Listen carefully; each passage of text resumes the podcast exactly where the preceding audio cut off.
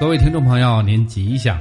今天是农历的八月十五，中秋节，在这里呢，酷音小镇给您请安了。今天咱们跟大家一块来聊一聊搭炼火烧。您在北京的胡同里边提起搭炼火烧，恐怕没有几个老北京不知道的。搭炼火烧是老北京常见的传统名点。那么大炼火烧呢，不仅历史悠久，而且风味独特，所以一直是北京人爱吃的小吃之一。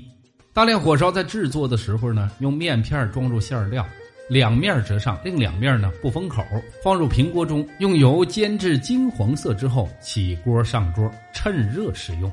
因为它的色泽金黄，焦香四溢，鲜美可口，而且呢它是长形，有的时候对折，类似于古代人背在肩上的搭链，所以呢叫搭链火烧。它的口味类似于锅贴儿，但是呢形状不同。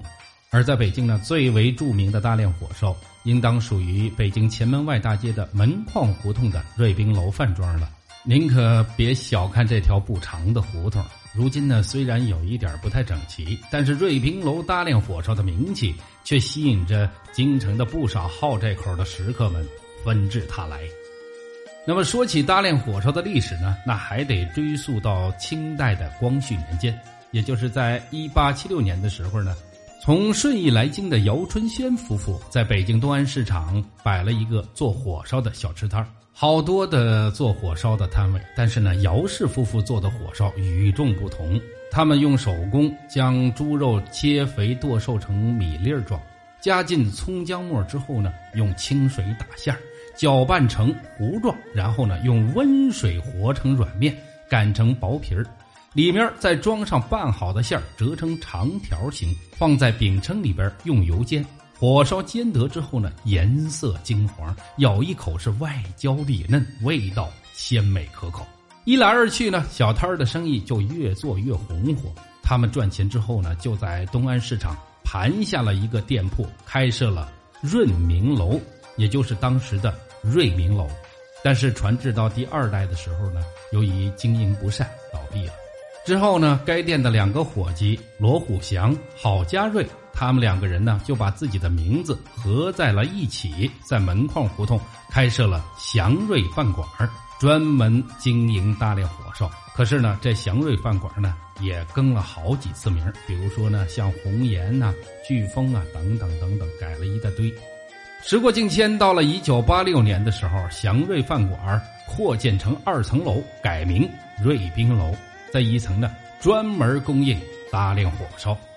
有一首打油诗是这样写的：“门框胡同瑞宾楼，搭炼火烧是珍馐。外焦里嫩色味美，京都风味御九州。”这是一位家住在北京郊区的老者，得知瑞宾楼恢复了这一北京名吃之后。特地让儿孙们陪同，专程到瑞宾楼品尝大炼火烧的时候，欣然提笔写下的诗句。北京胡同里边的人呢，经常这样聊天，说呢，不吃烤鸭，不爬长城，不逛故宫，就等于您没来过北京。如果您到了前门不吃大炼火烧，您就不知道有一个叫瑞宾楼的地方。就这么一句话，您肯定能够知道。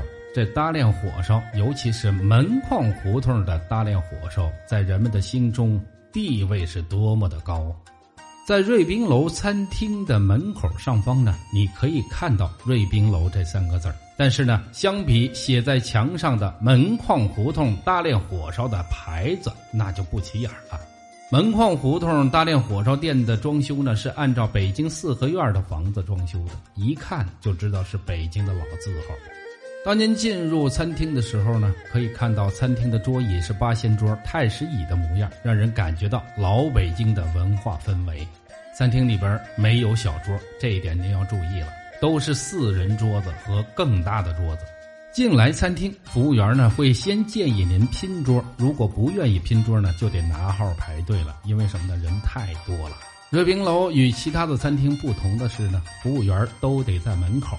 当您进了餐厅之后，会有服务员招呼您，给您找桌子再点餐。那么门框胡同大炼火烧呢？火烧的馅儿大，趁热吃是特别的酥脆。大炼火烧是按两卖的，每两呢是三个，六到八块钱一两，二两起卖。火烧的种类大概有十多种的样子，就是有点油腻啊。您蘸点醋是个不错的选择。按照老北京的理儿呢，吃大量火烧的时候要配上一碗用鸡血和豆腐条制成的酸辣汤，鲜香酸辣，回味无穷啊。